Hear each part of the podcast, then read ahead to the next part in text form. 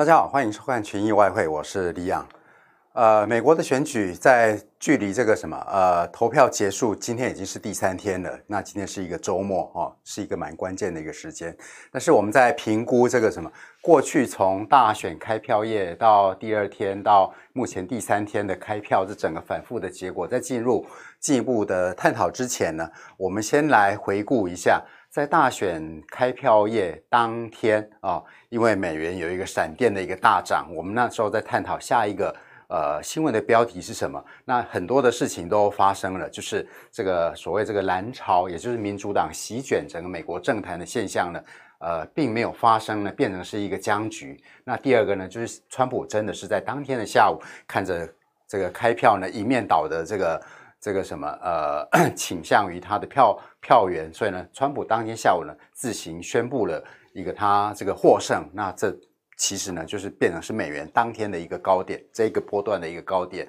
那国民兵出面这个镇压暴乱、这个暴动的事情呢，目前没有发生。未来几天会不会发生，我们不知道，或者是市场的一个确不确定性。那至于川普是不是展开诉讼呢？是的，他已经在三四个州都展开诉讼了，不过已经大部分都被州的最高法院给驳回。那这不代表这个程序结束了，这代表说这个程序呢会继续的这个什么？呃，迈向这个美国的一个大法官，那大法官目前是由川普布局的。那最重要的啊、我用了这个红色，这我不晓得大家看得见看不看得见看不能看得见看不见哦。在这个礼拜三的时候呢，我跟他跟大家这个预测到说，未来几个呃，我们看在新闻版面会看到的事情，还有一项可能是在大选结束慢慢呃这个什么这个开票越来越明朗之后呢，大家可能会问到。这个武汉肺炎的疫情，现在没有人问了吗？啊、那这个时候，那在过去的这两天呢，我们都跟大家谈到，呃，这个疫情的新闻再度被搬上台面的时候呢，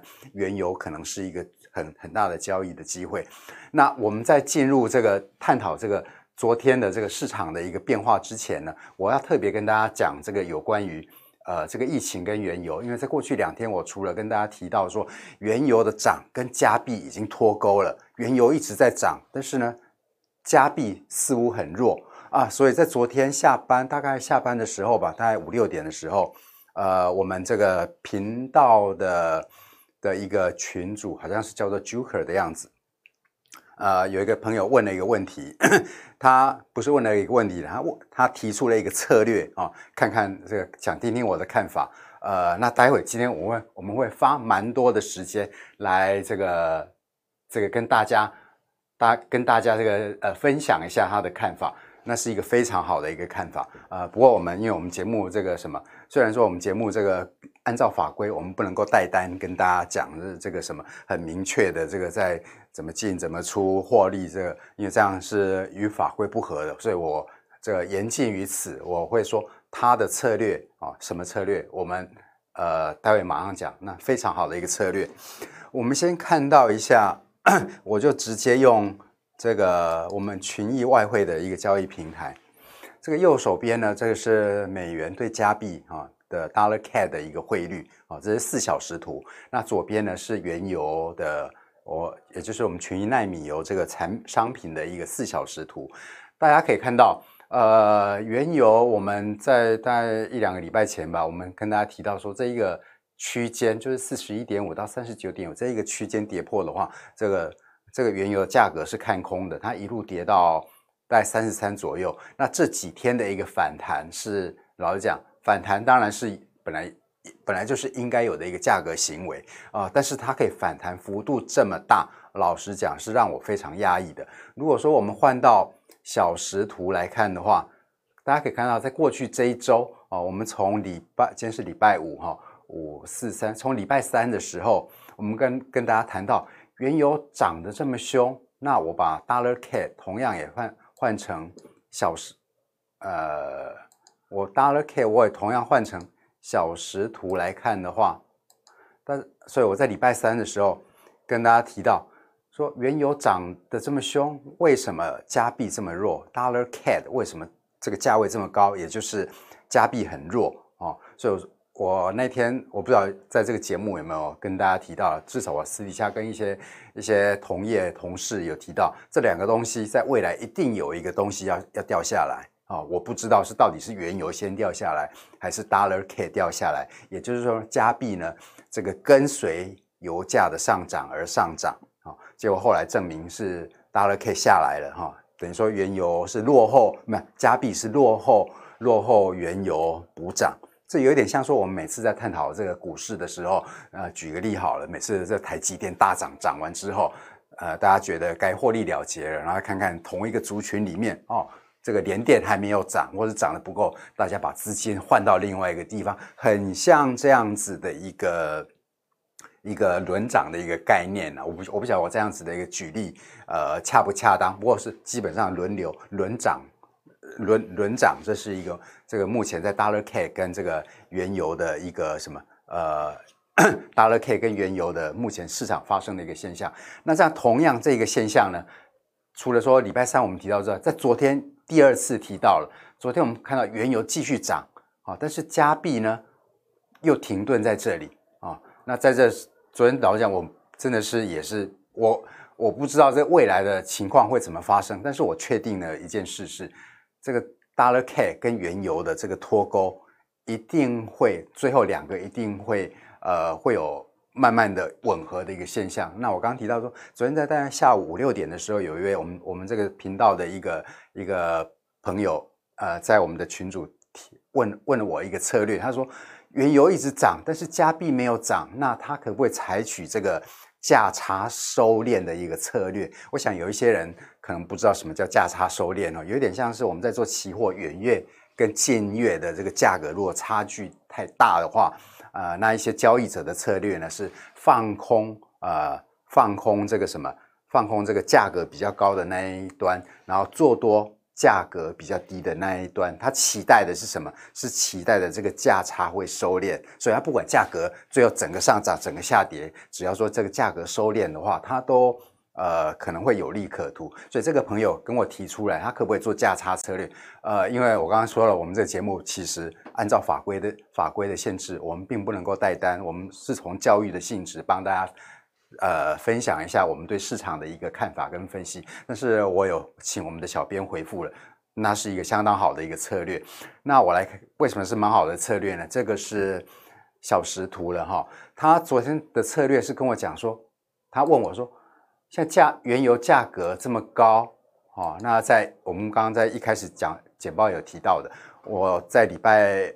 三的时候就跟大家提到说，未来的。市场的一些会浮出来的一个焦点，比如说这个川普自行当选啊，或是这个诉诸法院啊，那还没有发生的一件事是，大家的焦点还没有回到这个疫情。事实上，现在在美国、欧洲的疫情比第一波还要严重。那这个疫情的现在是消息还没有被搬上台面而已。一旦这个目前的选举慢慢的尘埃落定之后呢，呃，其实我相信大家会把焦点又重新放到这个疫情的严峻。那这样这样一在这样的一个基本面之下呢，我相信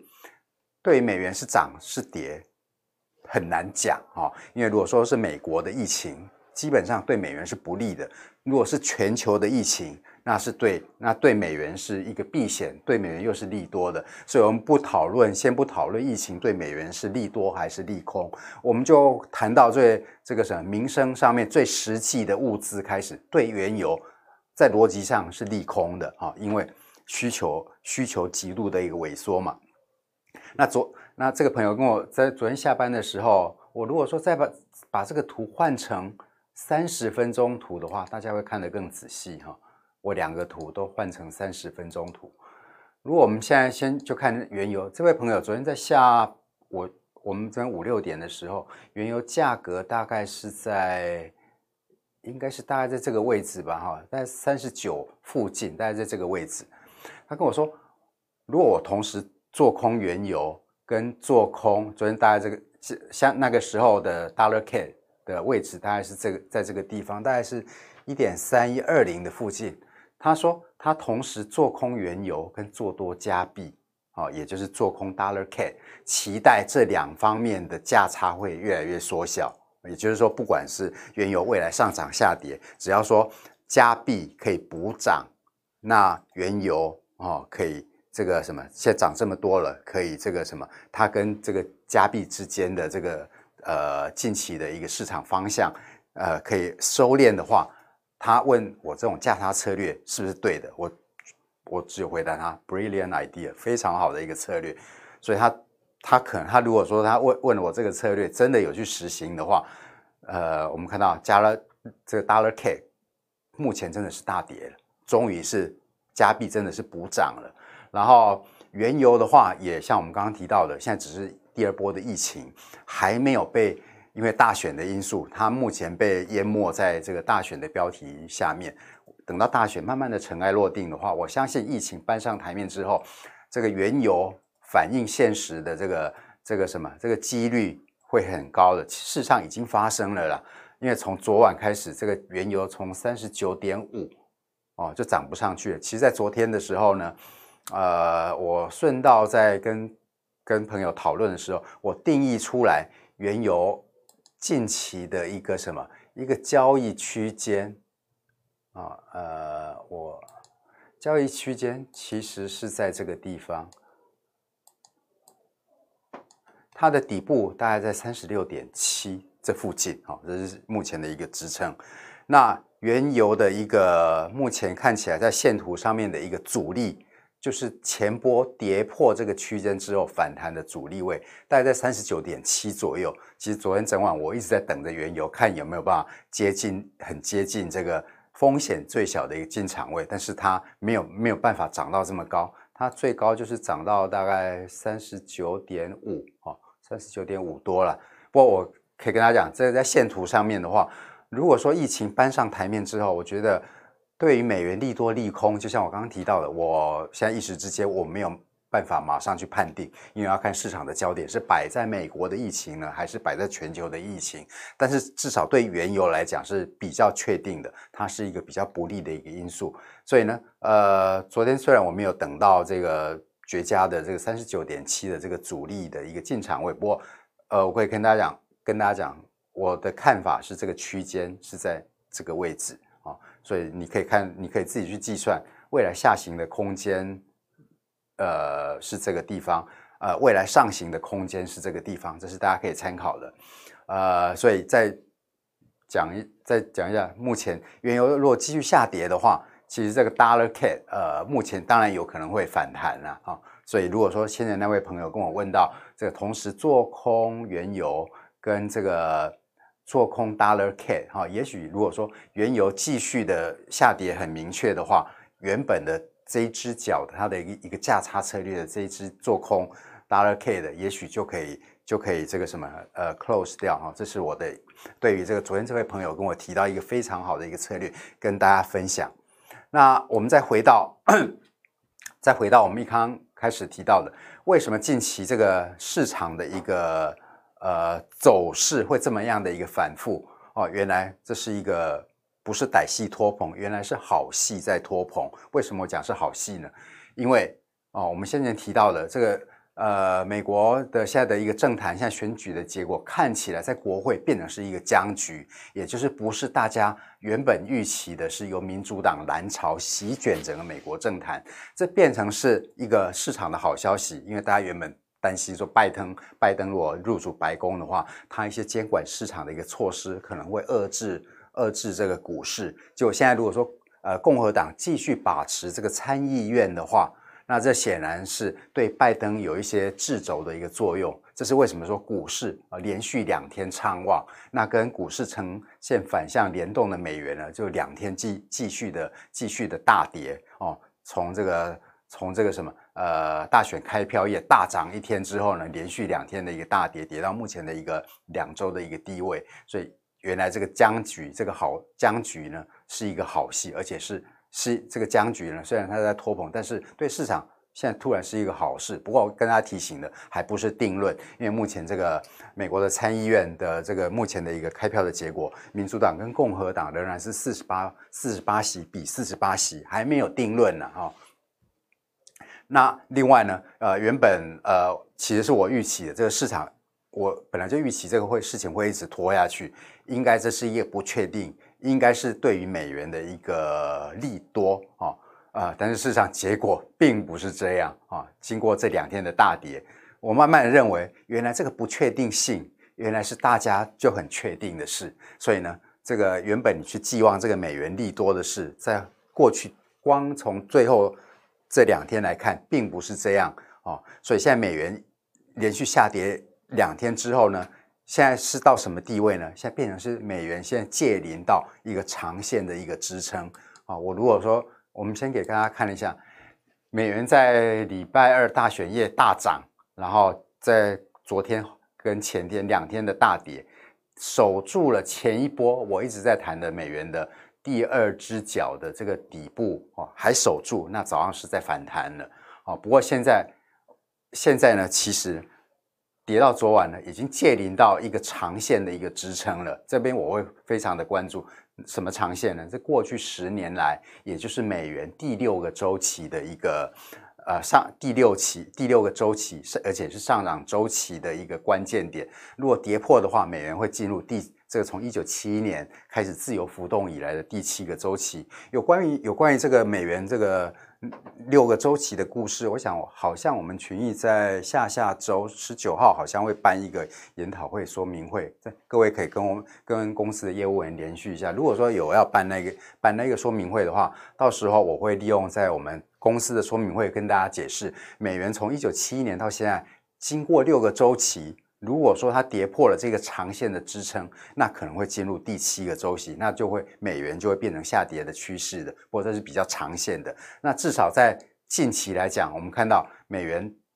呃，我简单的讲，它先前我讲的，它突破了这个过去七个月下跌趋势线。在技术上变成看多的这个现象，目前又已经被破坏掉了，因为它又跌回这个趋势线的一个下方了。所以从近期来看，我觉得美元的区间的一个震荡的范围会提高。从我原本预估的在九十六指数在九十六附近，九十五点七的附近，就是突破前高，这仍然是未来区间的一个上限。但是底部呢，就是这个什么？呃，在九月份的九十一点七，这是一个一个支撑，所以未来的美元的区间就有可能出现区间会变得很扩大，这当然是会变没有趋势的情况下，会造成交易上的一个困难度，反反过来讲会变成交易上的一个机会。但不管怎么讲，我这边提醒大家，呃，美元现在在突破。趋势线又跌回趋势趋势线，在技术的含义上，表示说未来的区间已经扩大了，这是给各位未来在交易上的一个一个参考。那至于长线的话，啊，我们就是看它有没有办法，有会不会跌破呃九月份八月底八月底的那个九十一点七的那个。底部如果跌破的话，可能也跌破过去十年的这个支撑线上升的趋势线，那有可能美元会迈入第七个周期，就是过去五十年来的第七个周期，这会变成下跌，长线会看跌。那关于这个的话，我们如果有一个研讨会，我们到时候大家会跟大家再跟大家做分享跟说明。那以上就是我们今天群益外汇的内容。那。呃，大家可以去参考那位朋友跟我提到那个价差收敛的策略啊，我这边真的我不知道，我不认识这位朋友，但是这边我真的要给他一个很大的一个赞赏，因为我在这边也学到了。那谢谢各位今天的收看，我们群益外汇下礼拜一在同一时间见，拜拜。